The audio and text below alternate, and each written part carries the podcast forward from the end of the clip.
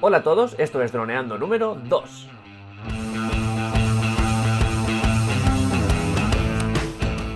Bienvenidos un día más al podcast de temática dron, en el que hablaremos de muchos temas relacionados con el mundo dron. En el programa de hoy vamos a hablar de un poco de la historia de los drones. Pero antes recuerda que nos puedes contactar por Facebook, vía web en droneando.info o vía mail en contacta.droneando.info. Un día más estoy aquí con, con Dani Dura, especialista en apps, eh, conmigo mismo, ¿no? Cayetano Solano, especialista en drones. Pero bueno, Dani, ¿cómo estás? ¿Qué tal? ¿Qué tal el día? ¿Cómo te ha ido? Bien, pues aquí estoy esperando este super episodio de historia de drones. claro, hoy, hoy es cuando arrancamos ya oficialmente. Claro. Hicimos el, la declaración de intenciones, pero hoy es cuando esto despega, vamos a empezar a, dar información, a, guiar a la gente que nos pueda estar escuchando y, y bueno, mucha ilusión, ¿no? Sí, un poquito de teoría, que pues como ir a clase, un poquito. Pero un poco más o menos. A ver, los drones, historia. ¿Cuándo empezaron los drones, no? Eso es una gran pregunta que se hace mucha gente. Sí, eso que tendrá dos días, ¿no? Eso, no, sé. Pues el dron, pues eso hace nada, que están por ir por la calle. O no, o se puede ver desde la perspectiva del al nivel militar y claro, todos hemos visto las películas de Estados Unidos que envían ahí a drones de mil kilos a matar allí a, bueno, las guerras que, que hacen y todo eso. Sí, realmente yo creo que incluso sería más interesante preguntarse qué es un dron realmente. Porque mucha gente, sí, un dron, un dron, pero ¿qué es un dron? Porque a lo mejor hemos visto drones en el pasado y no sabíamos que eran drones. Porque, ¿no? Pues eso, ¿qué es un dron, Calle? Pues un dron, la, la respuesta teórica fácil es una aeronave que vuela sin piloto y está controlada de manera remota. Es decir, como un coche teledirigido y no lleva nadie dentro. Eso es un dron. Entonces, claro, mm, mucha gente tiene en su imagen la idea de dron de, del típico multirotor de cuatro rotores, que es el más arquetípico, y, identifica eso como un dron. Pero hay muchas más cosas que, son un dron y que no se, no se identifican como un dron. De esto ya hablaremos, además creo que en el programa siguiente, que es los tipos de dron, ahí lo, lo dejaremos clarísimo todo. Pero bueno, esto nos sirve hoy para introducir un poco la, la, cuestión de hoy, ¿no? ¿Desde cuándo tenemos drones? Pues bueno, realmente, aunque parezca un poco sorprendente, tenemos drones desde la Primera Guerra Mundial. Que esto mucha gente se queda así un poco, un poco loca. Pues sí, pero que eran drones ya que iban sin gente, o que ya iban en remoto. Sí, la Primera Guerra Mundial es la primera guerra así ya potente en la que se usó la, aviación normal, con pilotos, para la guerra, ¿no? Y entonces, paralelamente, prácticamente despegó ya Evidentemente, esa gente no los llamaba drones ni, ni, toda la retaíla de, nombres que ahora diremos para los drones, pero bueno, había aviones sin piloto eh, que se manejaban de una manera remota, entonces ya eran drones y servían para, bueno, para atacar y para, bueno, en fin, X cosas. Em, nombres que tienen los drones, antes de meternos aquí en harina. Sin, sin, aburrir mucho, porque hay muchos, pero bueno, tenemos algunos, como por ejemplo VANT, V-A-N-T, son, realmente son siglas. Por ejemplo, antes, vehículo aéreo no tripulado. Pues vale. O, UAV, que significa en inglés un, un Mainnet Aerial Vehicle. Los que queráis, eh, hay, de verdad, hay un montón.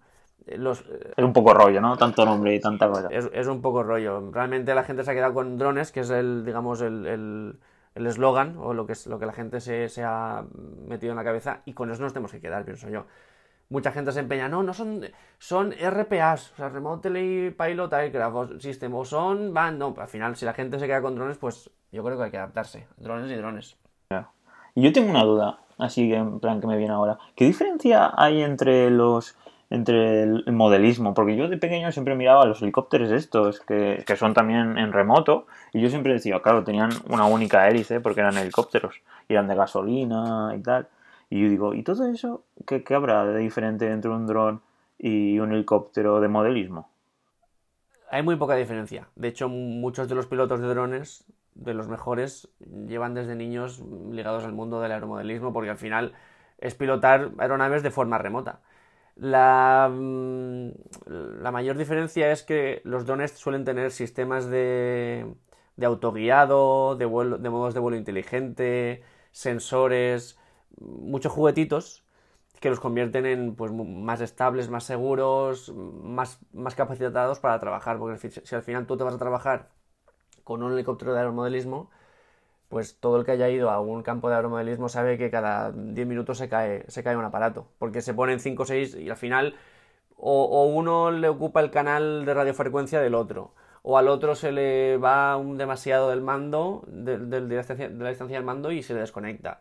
A uno se le acaba la batería y cada 10-15 minutos se cae uno. Entonces eso para trabajar mm, es complicado. Necesitamos sistemas que nos digan cuánta batería le queda, sistemas de retorno a casa, sistemas de autoguiado, GPS, bueno, un montón de...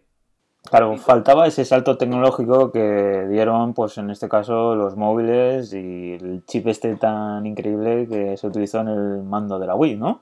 Exacto, porque una cosa es esto que estamos diciendo, la Primera Guerra Mundial, la Guerra Fría, vale, pero lo que nosotros entendemos como drones y todo el mundo entiende es, entiende es lo que hemos estado viendo en nuestros cielos desde hace un par de años, tres, ¿no?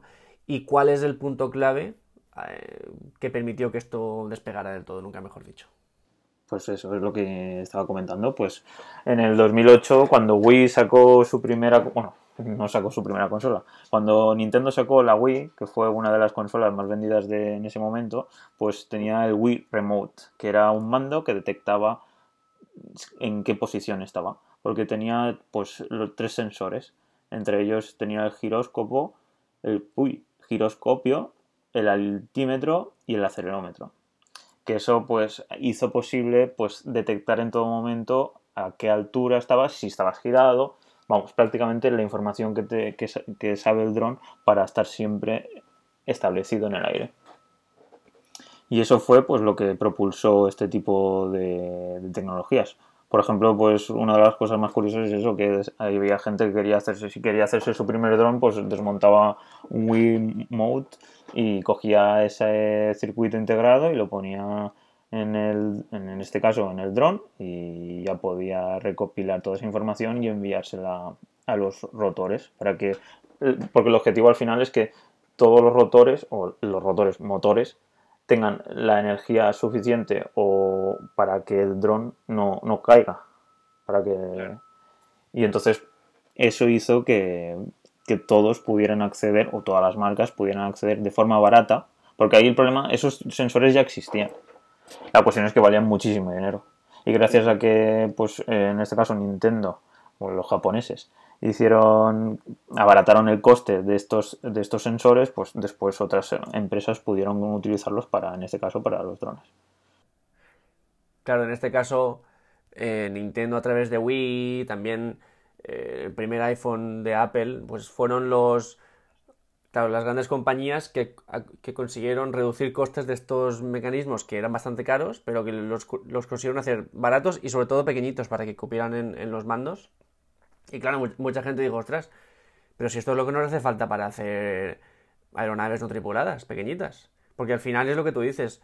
Si un dron de estos de multirotor tiene muchos motores que tienen que ir regulando la potencia, eso no se puede pilotar manualmente. Tú no puedes estar dándole más gas a uno, menos gas a otro para que se mantenga equilibrado. Tiene que haber un giróscopo, que es esta herramienta que te dice cuál es la posición cero, es decir, la posición plana y entonces automáticamente, con todos los sistemas que tiene, que por supuesto iremos, eh, iremos comentando eh, a, lo largo de, estos programas, hace que él sepa cuándo es de estar recto. Entonces él solo se va regulando con, la distinta, potencia de los motores para estar eh, equilibrado. Entonces, pues imagínate, esto fue un boom. Un montón de empresas dijeron, jolín, aquí hay negocio. Y así es como nacieron las grandes compañías de drones que conocemos hoy en día, que se están llevando un gran trozo de ese pastel que dice, no, la, el mercado de los drones, lo habréis escuchado, el mercado de los drones se, eh, genera no sé cuántos mil millones de dólares al año. Pues eso sí es verdad, pero bueno, realmente de, eso, de esa cantidad, una gran, gran parte es de estas empresas que se dedican a vender drones de consumo. Y bueno, tampoco queremos aburrir, pero hay muchas como Unique, 3D eh, Robotics, Sima que hace unos más, más pequeñitos, más de juguete, Xiaomi también se ha metido, incluso GoPro hablaremos. Pero bueno, sobre todo la, que se lleva la papeleta más gorda es DJI, que, que es un poco como eh, el Apple de los drones. Y son las compañías que han acercado la tecnología dron a un poco a, toda la sociedad, porque hay gente que, se lo compra como capricho o como ocio, algo impensable hace 10 años, ¿no? Es que tiene todos los rangos de precio. Tiene desde el Spark que vale 600 euros hasta los más profesionales que valen, no sé, más de 3.000 o más de 4.000. Exacto. Entonces ha cogido todo el rango. Tiene un mogollón de targets. Al final, desde un pequeño, un, pequeño usuario que quiera hacer cuatro vídeos cuando sale de vacaciones y otro que sea profesional y haga montajes ahí en 4K mm, ahí a tope. Por eso digo yo que DJI es un poco como el Apple de los drones, porque para mí hay dos tipos de empresas. Las que detectan una necesidad en la población y crean ese producto que satisfaga, eh, que, que, cumpla esa, esa necesidad. Y dos, empresas que crean esa necesidad que antes la gente no tenía, pero la crean y le venden el producto para que esa necesidad sea, sea satisfecha, ¿no? Y entonces eso es un poco lo que ha hecho DJI.